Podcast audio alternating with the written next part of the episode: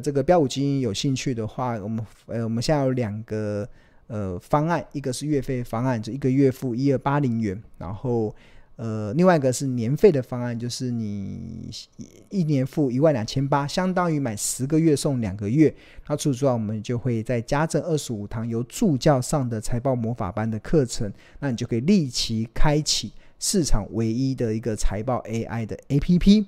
那这些同学，其实我觉得 APP 的我自己是很自豪，这里面的功能啊是非常的强大。那我们很多同学他在使用过后，他也觉得真的是非常的物超所值。那这个是其中一位同学，应该差这一两天的一个回馈。他觉得他非常感谢标股基因。他虽然这一阵子很忙，他可能工作上非常的忙碌，但是他学会了运用这个 APP 之后啊，他真的能够面对股市危机的时候，内心却很踏实，而且他很放心的这个补仓，可能就是持续的在买进。他觉得这款 APP 真的很好用，而且运用起来真的是很超值。这就是我们同学的一个回馈，所以我觉得我自己也很自豪了。我们这款 APP 它融合了非常多强大的功能，包含了财报分析的功能，甚至在企业评价上也提供了很好的解决的方案。在面对升息、联准会暴力升息的情况之下，甚至在面对经济衰退的风云呃风险之下，我们的。A P P 都能够适时的去在企业价值上去做一些调整，提供投资人我们的订户非常有用的一些参考的依据。那除此之外，在筹码分析上也是非常的强大，对啊，这跟市面上其他相同的 A P P 比起来，其实我们完全拿最强的来跟我们比，我们都丝毫不逊色，对啊。那觉得我们不只结合了财报分析，甚至结合了筹码分析，真的是一个非常强大，而且还是不断在进步。优化精进的一款 APP，所以我相信，就像这位同学他说的，他在学会运用 APP 之后，在面对现在股市危机的时候，内心却很踏实。我觉得内心的踏实，这是现阶段大家还蛮需要的一件事情。那只有你心里踏实的时候，你才在市场的波动中，你才不会迷失的方向。然后最后，因为当你自己失去了方向，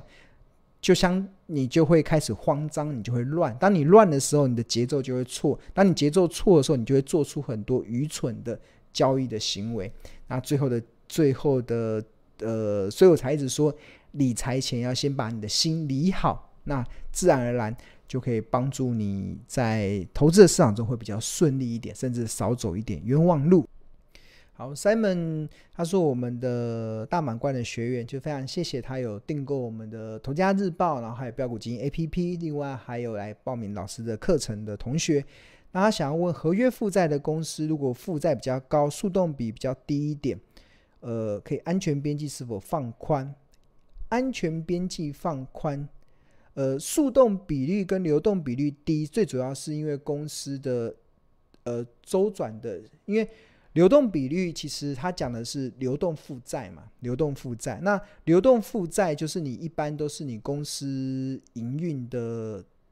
周转会用到的一些正常的一些资金。所以很有些公司它如果长期都维持很低，就代表它这个行业可能都我刚才讲的那个两百趴或一百趴，那只是一般的财报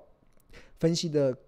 呃，讲义中或者是课本中所规范出来的规定嘛，但是每一个产业有它自己的一些特色，有些产业它可能认为它的订单很明确，所以它不用这么准备它的现金在手上。哎，这很重要，就是就像我我过去常常跟大家讲说，投资要用闲钱投资。那闲钱的定义是什么？闲钱的定义有两个，第一个其实就是这笔钱是一年内不会有指定用途的，叫闲钱。你不能拿你呃下下半年要结婚的钱拿来投资，或者是你要拿投买房子的头期款来做投资。那假设如果股市崩盘了，那你的头期款房子不是就没了吗？我看到这两天有个新闻说，哇，最近很多。人头期款缴不出来了，是因为他拿头期款去做投资，那就不对了。因为这个已经有指定用途了，就投资要能够长期成为赢家，而且能够经历市场的大大小小的风暴，闲钱投资一定非常重要。那当然，这个闲钱有两个，一个就是一年内一一年内不会有指定用途，那第二个就是第二个就是呃。呃要扣除生活准备金。那一般而言，生活准备金是六个月，六个月就是我可能一个月的开销可能是三万块，那六个月就是六三十八，我呃我必须存款里面要有十八万是不能动的。那多出来的钱，那这这笔钱又没有指定用途，我就可以拿来做投资。这个是在财务规划安全上我们做做了考量，但是但是哦，如果你的工作是铁饭碗，是铁饭碗啊，是铁饭碗，就是就是你像公务员嘛，你不跟你不把老板你不把这你不把老板 fire，老板不会 fire 你弄铁饭碗，你的生活准备金就不用准备这么多，你就不用六个月了，搞不好一个月就可以了，因为你一定一定会有现金流进来。当你一定有现金流进来的时候，你的生活准备金就不用这么多。那相同的企业经营也是一样，如果他的他的像刚刚同学问，合约负债可能多，他至少确认他的订单是很稳定的，他订单稳定，他的现金流就会稳定嘛。那现金流稳定，他准备金就不用这么多。那他不用准备这么多的时候，他就会稍微低于一般的标准。那当然每个行业不一样，那我们只能讲通用的。所以同学可以讲的，我觉得我可以认同是有这样的状况。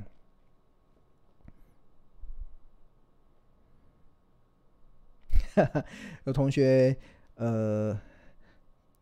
欧泰是说台积电负三十一趴，心里预备给两年的时间。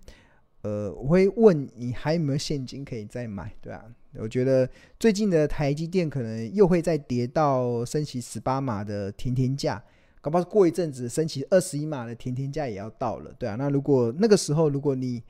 呃有现金的话，会加速你逆转胜的机会。对啊，那那如果你负三十趴，表示你的成本已经大概已经在五百五以上了，五百五以上了。那那五百五，其实我们日报投资家日报有有做那个试算，就是呃五百五可能在升息十八码下，好像嗯好像是合理价而已哦。对啊，合理价而已。对，所以它变成它回到合理价，这个我可能要再确认一下，就是因为。大环境不太一样，所以我们会有一些变动。那当然就需要有一些耐心，对啊，有些耐心了。景气对策讯号的投资心法哦，有一个订户是我们日报的订户，景气对策讯号投资心法。我在过去我曾经有一段时间有写很多部落格关于这个的，然后的。它的一个很重要的原则，就是基本的原则啦，就是景气对策。就我们金建会嘛，它每个每个月会公布景气对策信号，然后现在还是黄蓝灯嘛，还没到。就是我们有五个红，有五个灯号，然后最景气很热的叫红灯，然后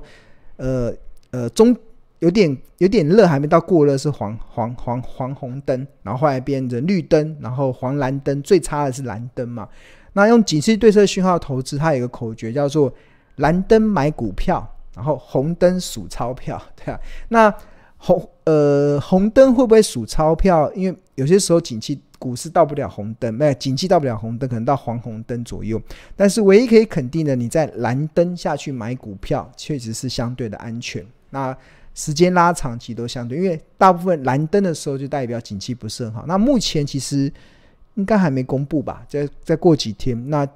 前前几个月都说好像差一点，差一点会掉到蓝灯，但是目好像都守守在蓝灯，在守在黄蓝灯左右嘛，所以确实啦。那但是那个蓝灯有可能很多蓝哦，很多蓝哦，所以所以为什么我会建议就是定时定的？如果你是因为大部分用景气对策信号买股票，通常都是买这种像零零五零这种连结指数的 ETF 会比较适用，因为个股有些时候完全跟大盘脱钩，完全不一样。所以你不能拿你景气对策信号来判断买个股的时间，个股它有它自己的变数，对啊。那唯一可以拿景气对策信号来来来买的就是 ETF，就连接指数的。那然后原则就是蓝灯买股票。那基本上红灯就有机会数钞票。那至于蓝灯，要记住它有可能会连很多蓝哦，有连一蓝、连二蓝，甚至还有连二十一蓝。在一路蓝蓝蓝蓝蓝的过程中，那那就是一直提供你定时定额一路买的一个方式。对，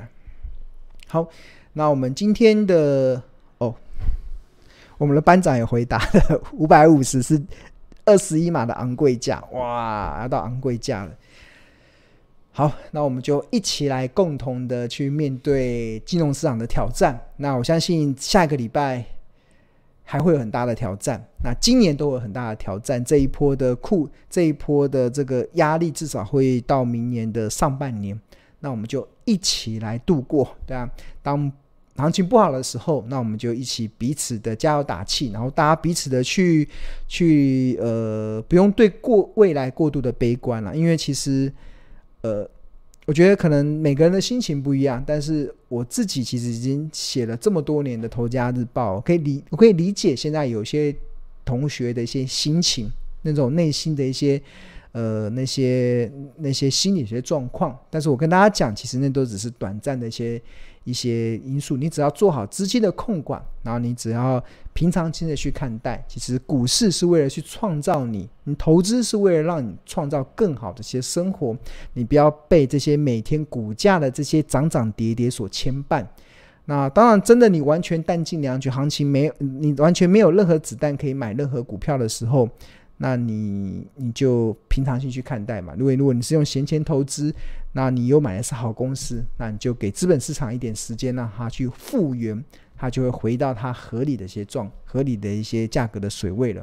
好，那我们今天就到这边喽，希望能够帮助到同学啊，记住哦，理财前要先理好心，先把心安定下来。